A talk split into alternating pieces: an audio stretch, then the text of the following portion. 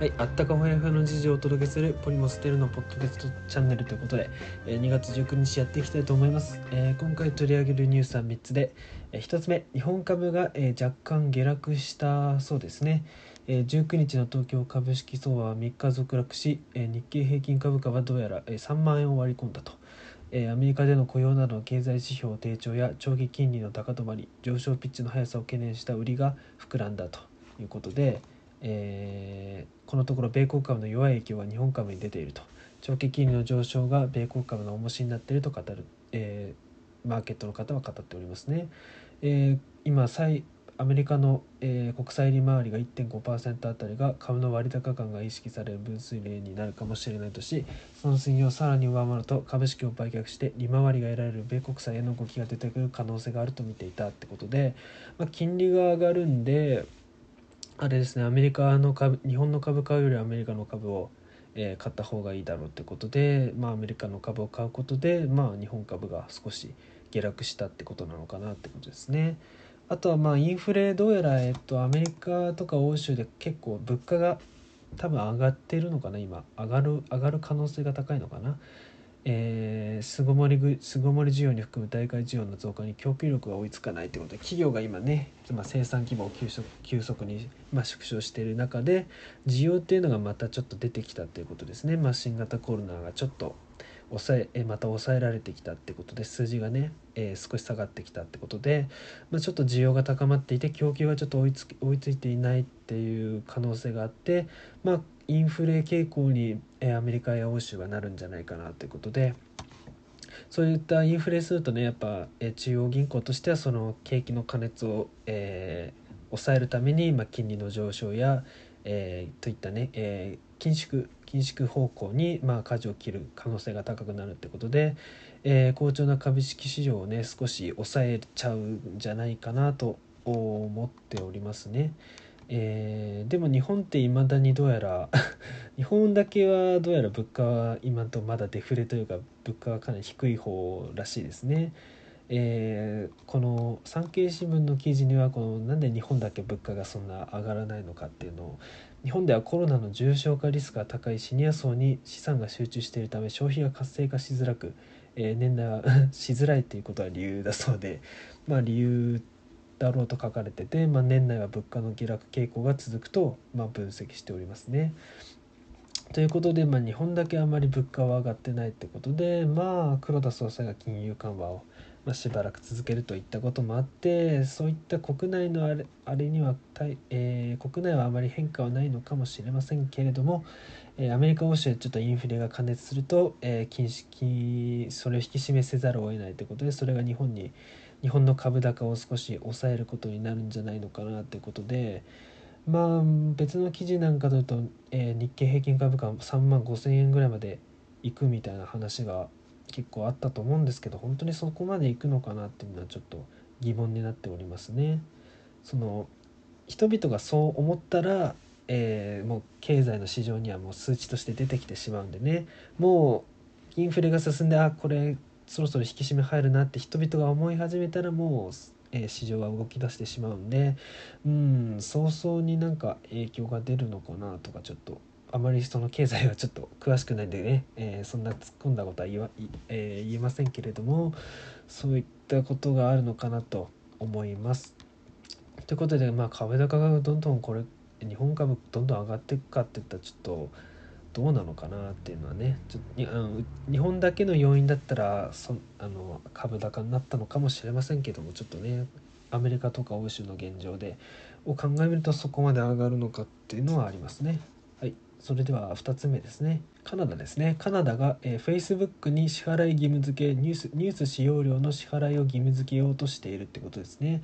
えーカナダのスティーブン・ギルボー文化遺産層は18日記者団に対し Facebook には記事使用料を必ず支払わせると表明したってことで、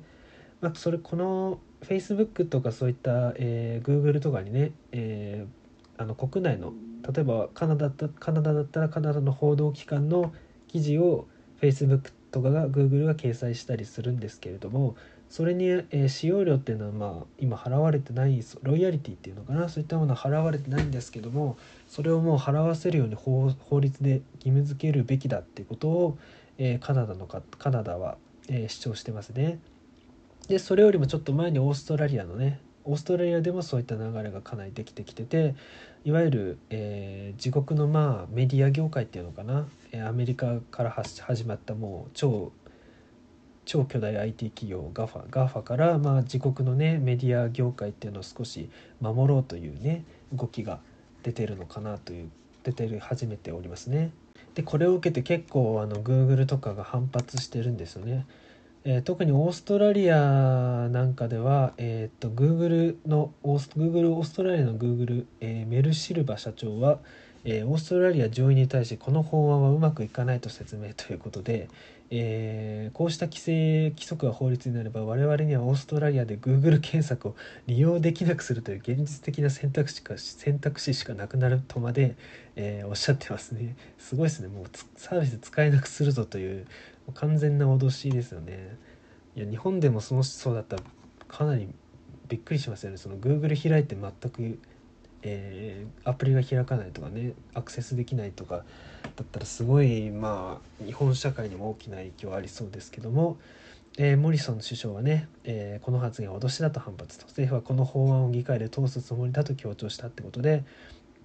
まあ、こういったことは逆にね、え、批判を集めておりますね。この法案にはオーストラリアで広く支持されていると。Google の最後通告には与野党双方からの怒りの声が上がっており脅迫や大企業が民主主義を損なっているとの批判が相次いだってことで、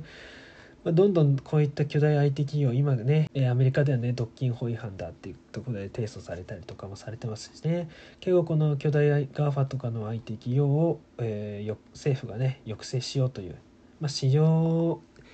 アメリカであってやっぱ自由自由競争の観点からね、えー、公平性に欠けるっていうことでまあやってると思うんですけどもまあオーストラリアカナダとしてはまあ自国のメディア業界の、えー、を守るっていう目的が非常にあるのかなってことで、まあ、ロイヤリティを払うっていうのはそんなに悪いことではないのかなと逆に今まで払われてなかったんだっていう ものもちょっとね驚きもあるんですけどね今日記事を掲載するっていうのはね、えー、メディア業他のメディア業界から、えー、Google や GAFA は GAFA Google や、まあえー、Facebook がね記事を掲載してたってことでそこにロイヤリティはまあやっぱ払ってもいいんじゃないかなと思うんですけども、えー、それに非常に反発しているって状況ですね。まあ、これは日本でも多分話に出てくるんじゃないかなと、うん、少し遅れてますけども多分後々話が出てくるのかなと思います。それでは最後ですね。アメリカがねどうやら、えー、19日今日かパリ協定に復帰を果たしましたと、えー、国際社会でまあやっぱねアメリカアメリカイズバックっていうことでねバイデンさんは、えー、パリ協定復帰してまあ気候問題にを、えー、やっていく上で非常にプレゼンスを発揮しようということで、まあ、気候問題をねアメリカが率先して牽引していこうっていうことを、まあ、言っておりますね。で日本もね2050年アメリカと同じかな？2050年に、えー、あれ？脱炭素炭素カーボンニュートラルっていうのかな？脱炭素を実現するってことを言っておりますけども確か最近の衆議院議員の予算委員会かな？衆議院予算委員会なんかで、え与野党の方がねえー、っと脱炭素社会2050年に実現するって、えー、おっしゃっておりますけどもそれ遅すぎるんじゃないかみたいな そんな質問をね首相に菅首相に向けて答弁をしていた人がいたらしくてそれを聞いてね菅首相はいやちょっとちょっと怒った感じでねあの民主党政権だってお前ら その鳩山さんがねもうなんかできもしないことを言っておりましたけれどもお前らだってや言ってやってこれなかったじゃないかと。だったら協力してくれよみたいなちょっとね怒った感じでちょっと怒った感じで言ってたと思うんですけれどもそういったやっぱね日本もやっぱアメリカと歩調を合わせていくってことでまあ気候問題に、えー、積極的に取り組んでいくってことをまあ鮮明にしてますね。でどうやら今年の11月にイギリスで地球温暖化対策の国際会議 COP26 があるそうでそこでもアメリカが主導的な役割を果たすことにまあ期待果たすことがまあ期待されてるということですね。脱炭素とかね気候問題は一層進展すると思われるんですけれどもまあそのアメリカでもねやっぱり反発する組織っていうのはまあありますしねあの石油トランプ政権の時のね、えー、石油業界っていうのはやっぱりアメリカで非常に盛んになっていて、まあ、それが経済成長を大きく占めていたってこともあると思うんでね。そういったそういった人々はやっぱりこのバイデン政権の取り組みにはやっぱり反発しますよねってことでバイデン果たしてアメリカはそうあの一丸となってね気候問題に取り組めるかって言われたら正直、うん、対抗勢力もやっぱ多いししかも無視できない大きさだし大き大きさですしね。なのでまあバイアメリカがなんか一丸となってやるのって結構難しいんじゃないかなとかちょっと思ったりもしますしますね。で一方中国だとやっぱりそのやっぱ一等あの非常にね強権的なえー、もう一丸となって 力でね一丸となって環境まで取り組むみたいなことも、まあ、できちゃうんでね力技というかねそういうのでやっぱもしかしたら中国の方が、えー、より一層気候変動問題でなんか気候環境問題でねなんか力を発揮するんじゃないかとかちょっと思ったりもしますね。まああんまり中国アメリカとしてどこまでやれるかっていうのはちょっとね、うん、まあ疑問がちょっとあるかなという感じはあります。はい。まあ、それでは今日はこの辺にしたいと思います。それではまた明日。